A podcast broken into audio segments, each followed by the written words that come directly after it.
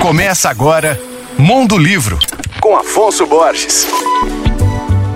Olá, ouvintes da Alvorada FM. Rodrigo Garcia Lopes. Esse é o nome de um escritor, jornalista, compositor e tradutor paranaense que teve vários dos seus livros elogiados por escritores como Paulo Leminski, Caio Fernando Abreu, Antônio Cícero e muitos outros.